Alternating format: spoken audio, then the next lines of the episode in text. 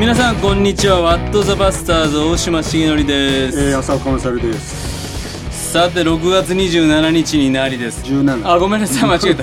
6月17日6月2回目の放送ですね。えー、この間ですねこれ聞くとよく眠れるんですよっていう、えなんかわかります？飯田先生も今回も飯田先生来てくれてますけれども、よろしくお願いしまー、す。先生も結構聞いてくださって。る聞いてくれてる、はい。あのね、はい。実はね最初の頃ねおはがきくれてそうメールそうそう。そうはい。メール出しました。それでね 教会でもね、はい。なんか、はい。案内してくれてんだよね、はい。中高生に聞いてほしいんですよね。うーん。嬉嬉しいですよ。よく眠れる。よく眠れる。僕ねあの自分で新幹線の移動中、これ聞いてると眠れるんですよねあれなんでですかね？え先生そんなのないですか？全然？いやもうなんかもう電車の中でも笑いを噛み殺して。すげえこの人たち面白いと。自画自賛。面白いですよ。面白い面白い。ちょっとやめてよこういうのみたいな。いいですね。いいな僕もそうなりたいな ということで今回も飯田先生に来ていたはいだいて、本当はい前回いや本当ねいい話、前回よかった、ん。なんかもう心これはが寝ちゃダメですよ。そうですね。ちゃんと聞かないと。そっか。耳の穴かっぽじって。ごめんなさい。本当に。謝ります。いや前回のねまたうん。後半のね、うん。またお母さんの話よかった、うん。なんかね、うん。だからこう多分まあ実物の井田先生で触れてる人はいいと思うんだけど、うん。写真とかはいちょっと遠目に見ただけだと、うん。ちょっとなんかなんだろうこう爽や爽やかすぎて。ちょっとねチャラチャラい感じ。じゃいやじゃないじゃなくてじゃなくて。なんかこうね、うん。あのシュッとした人かなっていう。あスマートな。そうそう。だけど、うん。この証聞くとね、うん。変わると思うイメージが。そう。あのね意外に朴突としてるね。うん、そんなところがある、なんていうかな、うん。そのスマートでクールで。じゃない、そうそういうイメメージっぽく見られることありません、うん。あイメージイメージとして。あるかもわかんない。ね。はい。ねでしょ？うんでしょ？ディディレクターなんかそうやってねバカにしてたもんね。え違う？うんそうそうそう。いや僕もそう言われるんですけどみたいな。そうそう。いやだけど、あこの前の先生の証聞きながら、なんかこれはね本当声声でも伝わると思うけど、こう僕らの特権でこうすぐそばで、ん先生のその自分の救いのそのイギリスでのうん。3週間の話してくださってる時の、うん。なんだろうそのこう溢れ出るもの？うん。うん。そうですね。喜びとか。そうなんか本当に嬉しかったんだなんかねっていうあの僕進学校時代の恩師の先生がね、うん。はい。伝道っていうのはね溢れることなんだと、うんうん溢れていることが伝道なんだっていう、うん。ある名言をおっしゃったんですけど、うん。なんかこう説得してやろうとか、うん。うん。ね、解き伏せてやろうとかっていうんじゃなくって、うん。ああ本当この人信じてんだっていうものが、うん。もうなんていうのその、うん。そのい意図してない計算してない、はいなんか先生が言ってるとそれはもうなんかこう本当にあ本当に先生の中にそれはい生きた真実なことだったんだっていうことがね,、ね。そうそうそう。伝わってきましたね。うん。ねうちの初代のね刑事件の総主事で有賀久志っていう人が、はいハプニングとしての伝道っていうんですよね、ハプうん。そう。だから伝道してなんかストラテジー組んでわーってやるんじゃなくて本当に生きて出会ってるとハプニングとして出来事として人が救われるっていうのが起こるんだはい。まさにミセス・トーマスとの出会いはね、ハプニングとして起こった、ハプニングですよ。ミセス・トーマスは全然意図してないうんですね。先生の中に出来事が起きて、うん。はい。この後どうやってね牧師になっていくかっていう、そこちょっとお聞きしたいなと思うんですけど、うんそもそもだから帰ってくるでしょう、はいはいで就職されました、うんはいで教会行ってみたはいはい、どんな感じだった SE やったもうそう、S、SE しながら、うんその教会に行くわけですけれども、うんやっぱり全てが新しい、うんでもういいも悪いもなくうん。全てが驚きですよね、この立ってって言われたら立って、うん。座ってって言われたら座って、うん。あ礼拝ね。ねはい。うん。賛美しましょうって言われて、うん。それが分かんなかったんです、さうん。最初。そうだよね。歌もわかんない。あ賛美っていうのは歌を歌を歌う。歌うことなんだ。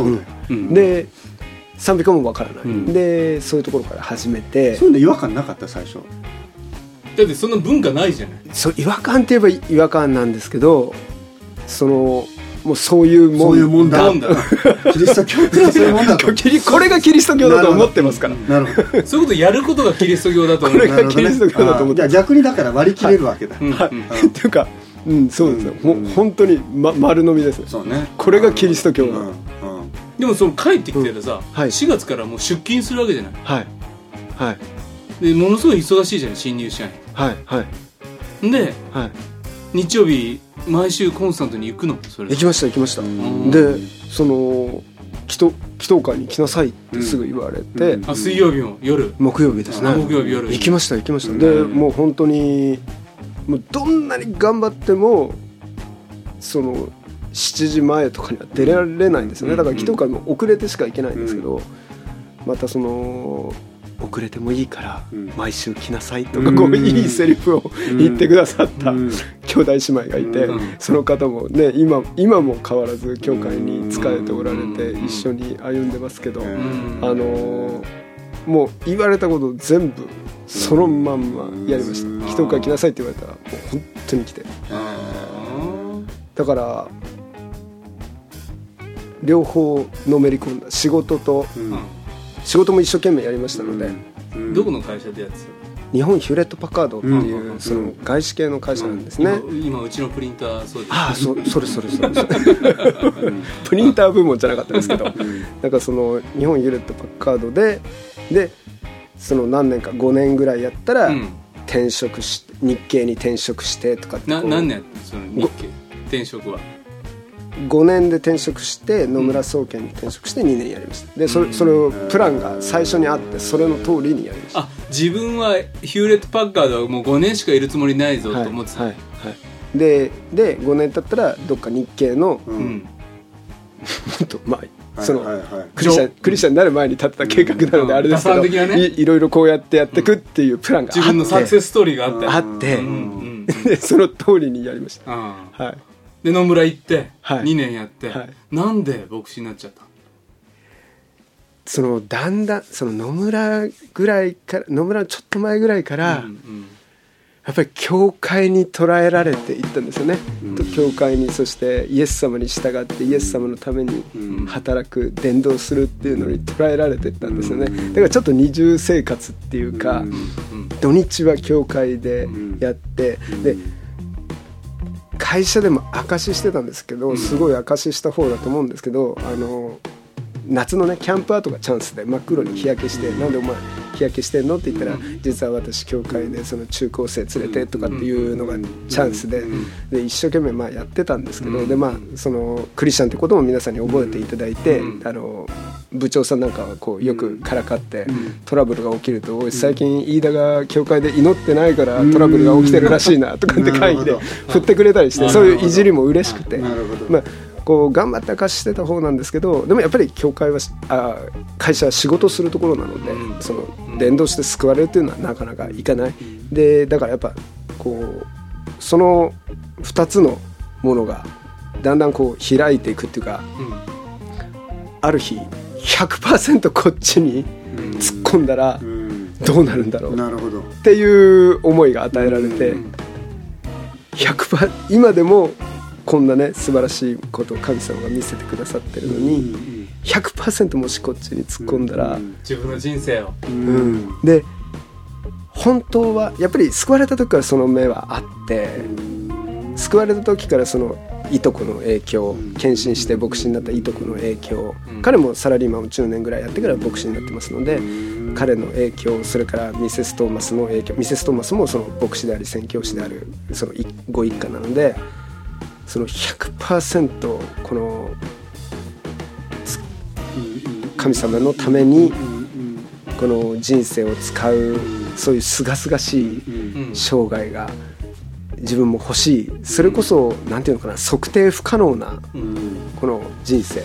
何が起こるんだろう。何が起こるんだろう。本当にすこの計画が人の計画が自分の計画が万全だっただけに何て言うんだろう。今まではだから、はい。願ったように受験をし合格をし、はいはいはい。そしてクリスチャンになったけれども、はい外資系で働き、転職するぞって言ったらうまくいき、で自分のプランでい。く、人生は、はい。まあある想定通り来たわけだよね、はい。でもこれを全部神様の前に捧げちゃったら、想定外が起こると。想定外が起こる。うん。ししどっかで気が付いてたのはその世の中でその会社で働いて私とは違う人はいると思うんですけどその輝いて神の国を広げていらっしゃる方はいると思うんですけど、自分の場合はやっぱり会社はその証を目的にってやってなかったので、その最初に立ってた設計も何もかも、この自分では万全だと思ってましたけど、やっぱ一個だけ欠陥があるっていうのは最初から気づいてて、それはパーパスです目的がない。っていうのは最初からどっかで気が付いてたんですよ。それはクリスチャンになる前からちょっと気が付いてました。目的がない。For what 何のために？何のためにこの人生働いてんだと。はい。それはあのないなっていうのはちょっとあったんです。だからこのミセス・トーマスをと出会った時にミセス・トーマスを通してイエス様と出会った時にこれだと思ったのも今思うとあるかもしれないです。でとにかくその7年が経とうとするこの前数年間、こう本当に苦しくなって祈って、でもうこの牧師に召してくださいという祈りも始めて、ででもやっぱりしっかりと神様の召しがなければ牧師にはなれないというのを教わってましたのででそれそれが分からないようなこのセンスでは献身できないと思ってたんでこうしっかりと神様が飯をくださいって祈ったんですけどなかなか与えられなかった。でこう苦しい時代が結局数年2年ぐらいあるんですけどその中で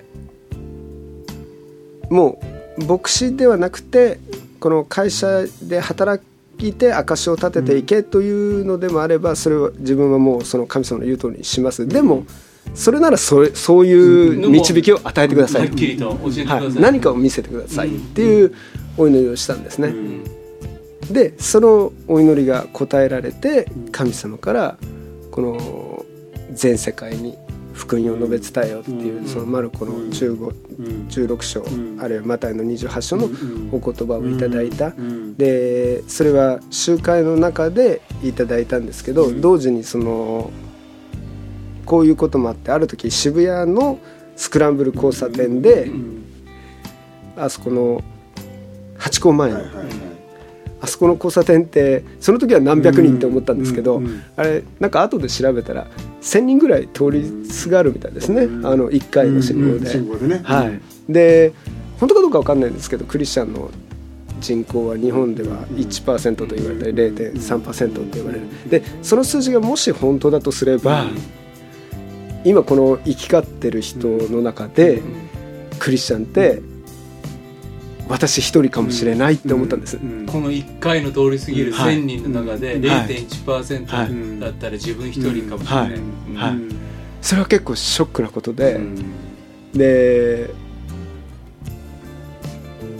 ちょっとこの神様の迫りを受けたんですね、このね、私より幸せな人私より、ね、あの楽しい人はいるかもしれないけれども、私が知ってるイエス様を知ってる人はいないんだと思った時に、私が知ってるこのキリスト教信仰を知ってる人はいないんだと思った時に、あこんなこれはいけないと思って、でもう本当にそのその渋谷の経験もこの神様の明確な飯のこの経験の一つでそれでもう全てをこのギブアップして今までの計画をギブアップして牧師になろうと思ったんですね。それが2006年で。でその会社を辞めて半,、半年かかりましたけれども、半年かけてこう辞めさせていただいて、はい。ね、でも野村で働くってある意味でこうなんていうかな。一重企業でね、うん、やってやればやっただけのこう、うん、なんていうか成果も上がっていくような世界と、でもそこには収入とか多分そ,、そういう面で言えばなんていうかなそれを目標にする人だったら、それで生きていけちゃう世界だと思うんですけどでもやっぱり先生にとってはそうそうじゃなかったんだろうね、はい、本当の目的はね。はい。こ光栄なことです。こっちの方が。もう私には光栄なこと。本当に自分は腰腰掛けでやらない会社ですよね、うんうん、腰掛けではやらない仕事で、うんうん、本当にずっとやっていくと思ってたし、自分にもそれなりにあって一生懸命それなりにこうやれてたんだけれども、やっぱり自分はその自分の心が喜ぶうん。自分を神様が本当にこのフルに使ってくださるっていう意味ではここっちだった。もう本当に光栄ででそうやって進学校には、はい。どこの進学校に？インマヌエル聖戦進学院っていう横浜にある、うん横浜の青葉台にあるところなんですけど、そこがまあその桜ヶ丘教会の伝道者の先生はみんなそこを卒業していて、で私もそこに行きました。でもうその当時からアメリカの進学校に行きたいっていう願いもあったしもともと自分がねイギリスの進学校に出入りして救われてるのでそのイギリスあるいはアメリカの進学校っていうことを選択肢に考えたんですけどうんでもその教会の先生たちがみんなインマヌエル先生進学院だったので、うん。そのことを大切にしてインマヌエルに行くんですね、で、はい。で3年？4年？3年半です。3年半で勉強して、はい、3年半勉強してはい、卒業してアメリカのカリフォルニアの Azusa Pacific Universityの大学院に行きました、うんうん。はいそしてそこでは勉強しつつ、はい。はい。教会のはい、そうです。牧師も、。はい、そうです。聖書学、新約聖書の福音書を専門にして勉強しながら、えーノースリッチ教会っていう日本人教会、あの桜ヶ丘教会はフリーメソジストなんですけど、同じフリーメソジストのノースリッチ教会っていう日本人教会を牧会させていただきました。3年間。で2000何年から、2010年から2013年。です13年。はい。これがもうその大学院の勉強の経験も自分にはすごく大きかったですけれども、その同じ3年間ノースリッチ教会で奉仕したのがうん。ものすごい大きかったです、うん。あの原点っていうか、その時にさ、はい。2011年に僕あのイクイッパーカンファレンスではいはいスピーカーで行くじゃない、はいはい。でその時にメールもらったのが初めてそうそうそうそうそうそう。ね？まだ会ってないんだけど。そうそうそう。ね？あのかいろんなカンファレンスで大島さんのメッセージ聞いたことあったんですけど、うんだけどこうねパーソナルタッチで会ったことなくて、でお大島重則が来るらしいっていう、カリフォルニアに来るらしいっていう。カリフォルニアに。マシンラリ来たるもう先生バカにしいやいてやいやいやもうリスペクト。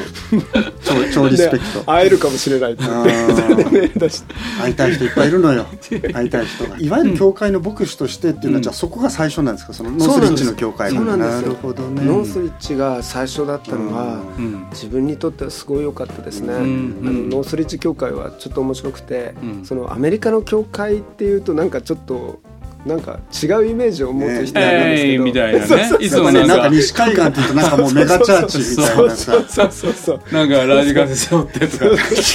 古い古いローラースケート。そうそうそまあ最近だったら牧師先生がアロハシャツで出てくるとか、うん。ね、こういうサインといかやあのそれもまあカリフォルニアの教会っちゃ教会なんですけど、まあ、いろんな教会があって、で日本人教会のコミュニティで、まあ、カリフォルニアの日本人の伝道もたくさん働きがあるんですけど、あのーでよくその若い世代の方々の伝道留学生伝道っていうのがこう、日本でも有名なので、うん。まあ、そういうところでこうやってたんだいわゆるなんていうんですかねこう美しい誤解では派手な働きっていうふうにこう捉えられてしまうこともあるんですけどそれはなんかたまにそういうそういう団体がカンファレンスをやるときにメッセンジャーとして呼んでくださっただけで、あの日本人教会っていうのはもう移民の歴史が長いので、うん。100年以上の歴史うん。歴史がある教会もありますし、この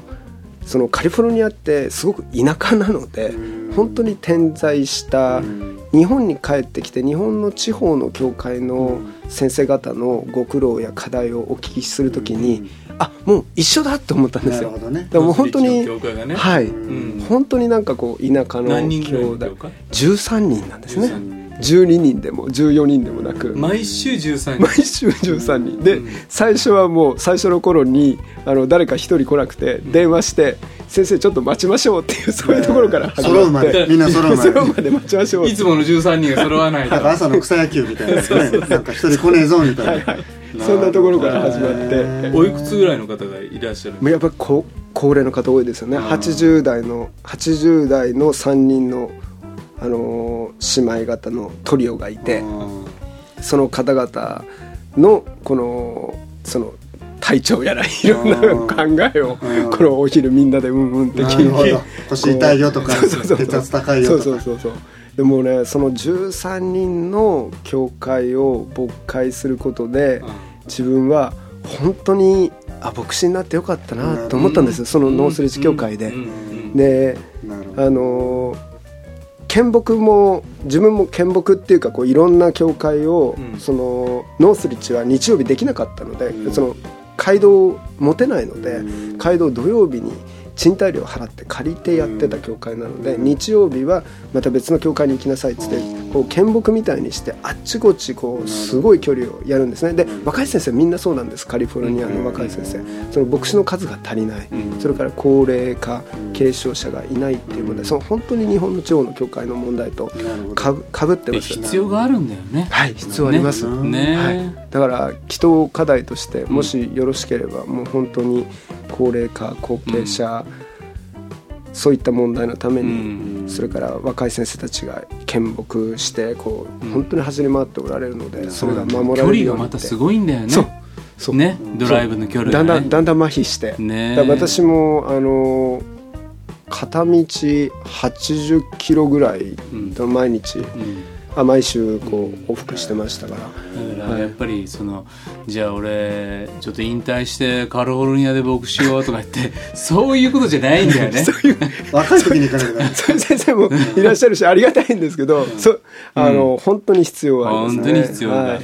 じゃあちょっとねお手紙が来てるんです。卵アレルギーさんから。はいえーこんにちは。いつも楽しく聞いています。照れてる浅岡先生とストレートな愛情表現の大島先生、それぞれの恋愛話が好きです。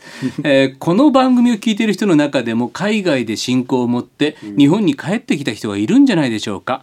私も5年ほど海外で暮らし、今年1月に日本に戻ってきたのですが、日本の教会の雰囲気やカルチャーなど海外日本人教会との微妙な差に適応中でした。もちろん各教会の色はありますが、こういうのあるよねっていうのがなるほどとても勉強になります。おかげさまで日本の教会になんでだろうと思っていたことがすっきりすることもありました。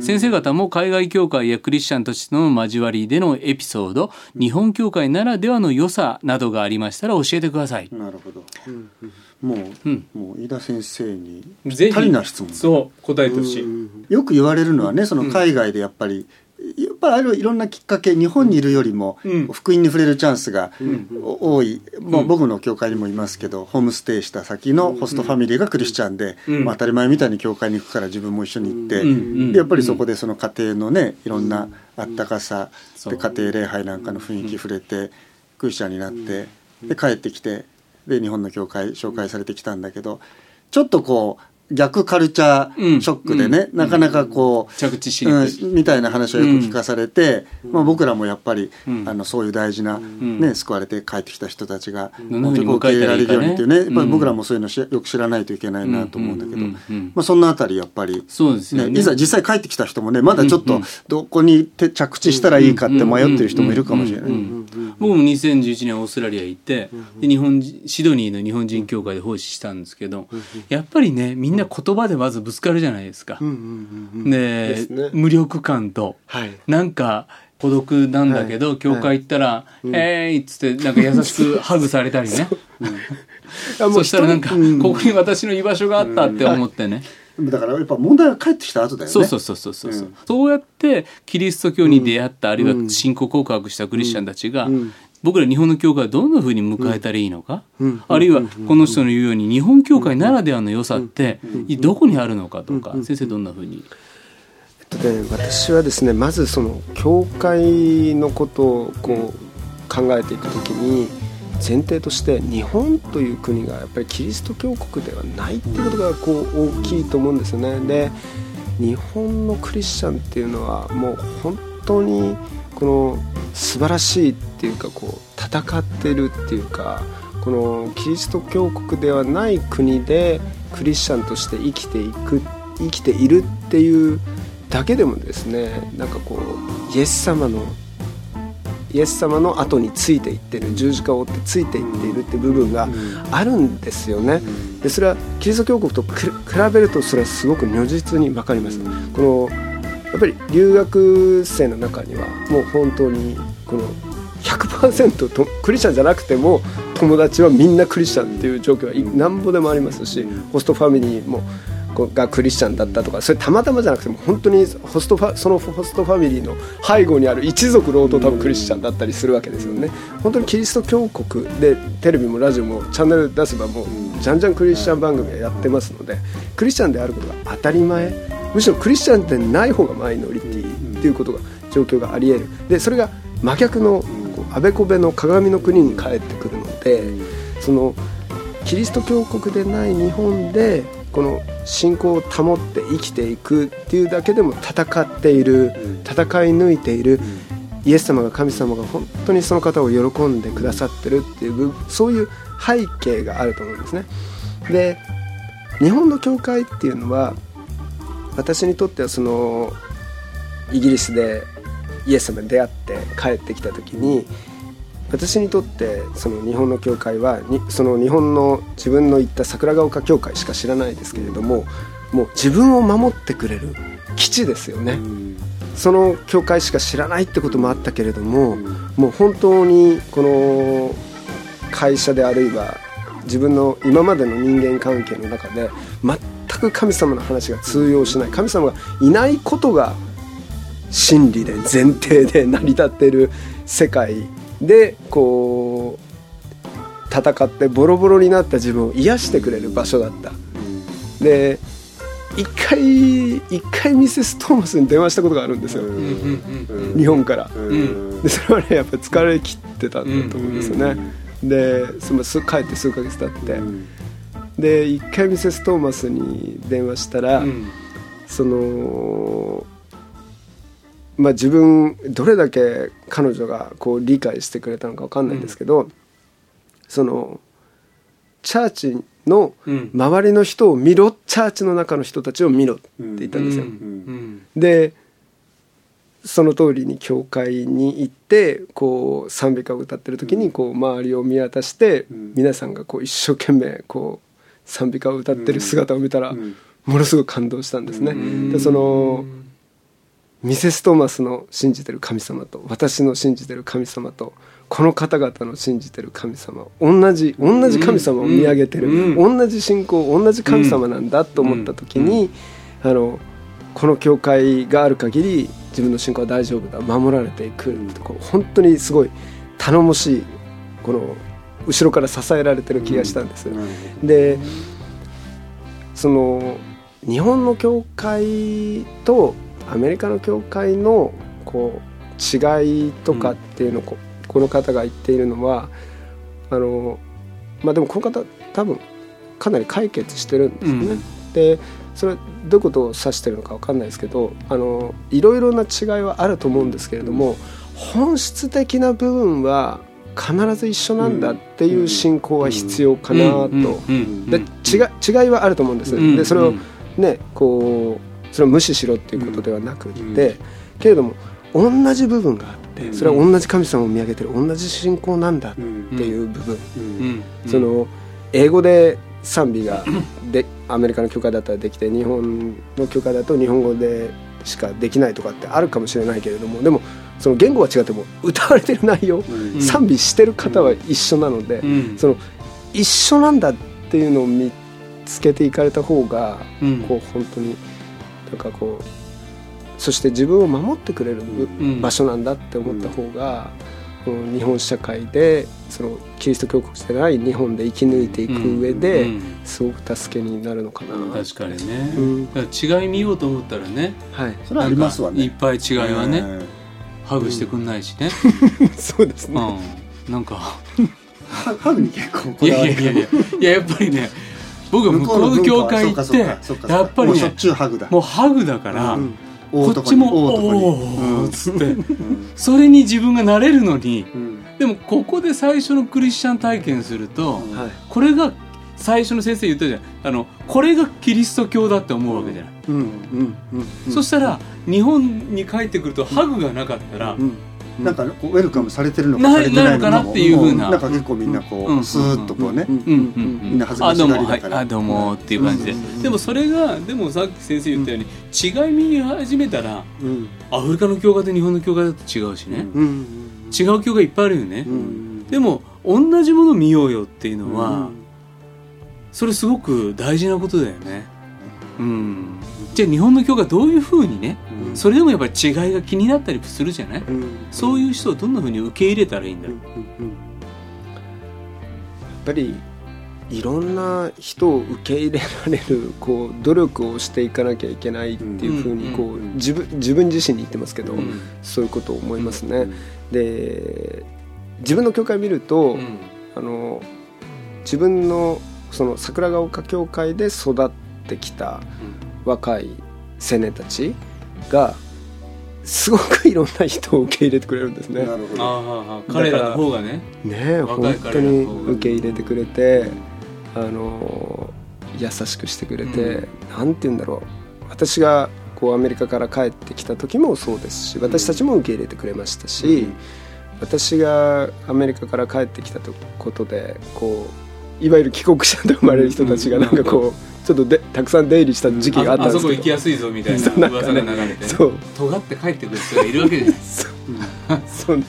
はいって言って「なんだよ日本の教会」って「俺はアメリカで救われたぜ」まあまあじゃあ言い方よくないかもしれない。それで尖ってきたあー青年にとって桜ヶ丘の教会でなんかちょっとうん不平や不満が出たりすると、んまあ、青年もちょっと辛かったりね傷ついたりもするよね。ねだからこう実は実はこうお互いを受け入れ合っているのかもしれませんね。こう、帰国者が日本に適応していくだけじゃなくて、うん。教会もこう帰国者に適応していって、そうね。受け入れだからていってる面があるんじゃないですか、うん。だから変われるチャンスなんだよね、はい。彼らが来てくれることは、そう思うとなんだろう帰国者っていうことをあんまり意識しすぎない方がいいのかね。そうかも業しれない界ってほら、うん。基本どんな人でも来るじゃない、はっきり言ってまあ帰国者以外のもっといろんな人もいるじゃない。そうそう。うんこの人どっから来たんだろうみたいな人もいるじゃない。それが当然だと、うん。もういろんな人来てはいこそ教会ですよっていう間口がね、はい。だから帰国者対応マニュアルとか本当はあんまり必そう要なくて。そうそうなんか、うん。そうそのくくりをなんかこう言っちゃうと、うん。なんか身構えるじゃないそうですか。そうあのよりなんかそういうふうに合わせてない自分たちが、そうそう、うん。うん。責めちゃうし。そそう、うん。帰国者をどうやって受け入れたらいいんですかってこう質問をいただくことがあるんですけど、うん。もう本当にやっぱりこうそう身構えないで、うん。こうこう本当にいろんな世代ものこともそうですし、帰国者もいろんな帰国者いるもんね。そうそうそう。そうそれいやだをそうからさ結局教会ってそうだよね、うん。なんかこうほらあのなんか大大事じゃないですか。そういうなんていうかな。誰が来てもびっくりしないっていうか、うん。あのなんていうかな。やっぱそういう教会のいや僕も時々ね自分の教会でこう前で説教団立ってみんな見渡す時に、なんかこうわ改めて見るとね、はい。い、やようこの人たち来てるなっていう全然違うじゃないですか、共通点ない。共通点ないじゃないですか、うん。なのに、うん。なんかこんだけいろんな人がいるっていうこと自体が、うん。もうなんかそれが感動みたいなね。そこに教会が教会たるゆえんがね。ででなんかそれが変なさこうマーケティングみたいな話になっちゃって、なんかこういうことやればこういう世代の人たちを集めてそうターゲットを絞ってきうん。である種そういう教会論もあるじゃないですか。そういうこうなんていうかニーズ志向型みたいな。だけどなんだろうこう別にそういうの否定するつもりないけど、まあ、僕よくうちの教会の人たちに言うのはねいやいろんな人いることが大事なんだと、うん。うん。で自分と違う人と出会う、うん。もうその人がイエス様によってここにいるっていうお互いに、あ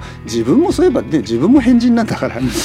だけど そういうお互いがあここで出会えるんだっていう、それはなんかねあの気の合う仲間だけ集まりたかったらうん。別にいいじゃないですか他でやってれば、はい。うん。うん。だけどなんだろうもう巨人ファンも阪神ファンも一緒に入れるっていうね。そういう教会のそのバラエティーってうん。本当大事だなと思う、うん。やっぱどうしても僕らねこう気の合う仲間で集まりたくなっちゃうんですよね、うん。でそういうあるじゃないですかそういうある種のこうグループダイナミックスみたいなものが、だけどもっとなんつうかこういやもう、えーこんな人組んだっていうなんかそういう驚きというかそういうものを体験していけるとなんかやっぱり教会変わるんじゃないかなそうですしますよね。そうだから本当にいろんな経験していろんな世界を見てきて帰ってきてくれた人がまずその教会の中で世界を見せてくれるね。扉になっていく。そうそうそうそう。ですね。うん。そしてそういう経験がにまた自分の教会をお新たな人たちを迎えられるようなね、教会に変えていってくれたりとか。なんかだから一人一人、なんかちょっと個性強い人帰ってくると、うん。なんか今までの自分たちの教会のなんか輪が乱されるみたいに思って、なんかこう「いやうちの教会そうじゃないんです」みたいにこう言いたくなることってあるんだと思うんだけど、それほど教会ってやわじゃないっていうかむしろそういうものによって幅が作られていくっていうかね、うん。そういうしなやかなうん。こうキリストの体であってほしいなと思いますよね。またね帰国者あるあるとかね、はい。あのならではってあるじゃないですか。でそういうのってやっぱり JCFN っていう、はい。僕らがね一緒によく関わったり奉仕させてもらうような、そういうクリスチャンフェローシップネットワークがあって。で今各地にねいろんな集会を、これでも群馬で集まりがあった、あ宇都宮であったとか,、だからそういうあのこのお茶の水のねあのビルの一室に JCFN の事務所もあるので、そういったとこ訪ねてくれて、えーあのー帰国者ならではっていうものも一方で分かち合ったり、励まし合ったり。励まし合いは必要なんですよね。そうそうそうそう。つながりがね。同じ状況を味わってるからうん。励まし合いにはなるかもしうんれないですね。でまあそういうところなんかも今度ね JCFN のね、はい。あの誰かにも来てもらって、そんなあーゲストにもお呼びしたいなと思います、さあ、えー飯田先生、え2週2回にわたってですねあのありがとうございました。ありがとうございごました。まだなんかまだまだある。ありますね。受付に初めて行った時に出会ったあ。今の奥様。まだまだありそうまだまだあるまだまだね。ちょっとその本当楽しかったです。その筋肉がどうやって鍛えるのかね。はい皆さんからお便り待ってます。メールアドレスは wtp.pba-net.com 番組の感想番組で取り上げてほしいテーマ僕らに聞きたい疑問あなたの近況何でも送ってください。ラジオネーム年齢年代も書いてくれると嬉しいのでそれも書いてください。ツイッターハッシュタグ WTP7 でツイートしてください。はいそれから、えー、と Facebook のフォローもよろしくお願いします。あとねいろいろこう夏のいろんな予定がこう始まる段取りし始めてる時期かもしれませんけど、こんな夏を俺は過ごすぜみたいなね、はいはいはいあと今日こんな楽しいこと考えてますとかなんかそんなことをね、あの寄せてくださってもいいですね。いいかなとキャンプあるある。クリスチャンキャンプあるあるっていうのもいい,、いいじゃないですか。うんねあの、キャンプ場で恋をしてはいけないっていう。いやいいんですよ。いいんですか？やることやってればいいんです。そうですか。やることやった上であればいいんです。よあそうですか。もうあの奉仕もせずうつつを抜かすなんかいやまあはい。夏ねはい。楽しいですからみんないろいろ。そうですね。うん。あとねぜひまあイエス様と新しくね友達出会う友達のためになんかこういうことを夏やってみようかなみたいなね。そうですね。そんなお便りもください、本えーっとそれぞれの教会のキャンプのですね、えーなんか案内とかね浜名湖松そうなんかこうこなんかれこれやるとすごく盛り上がる。あキャンププログラムね。なんかネタねゲームあとかさ水風船バレー。うん。これめちゃくちゃ面白いですよ。はい。ではあー、そんなお便りお待ちしてます。今日のワットザバスターズお相手は大島重則と。飯田隆と。さあ岡もそれでした。本当飯田先生ありがとうございました。ありがとうございました。次回ははい。はい。2016年6月27日の月曜日。はい。はいでは、さよなら。ありがとうございましたまたお会いします今日はありがとうございました遅い時間でした本当ありがとうございましたありがとうございました。この番組はラジオ世の光テレビ「ライフライン」でおなじみの TBA 太平洋放送協会の提供でお送りしました。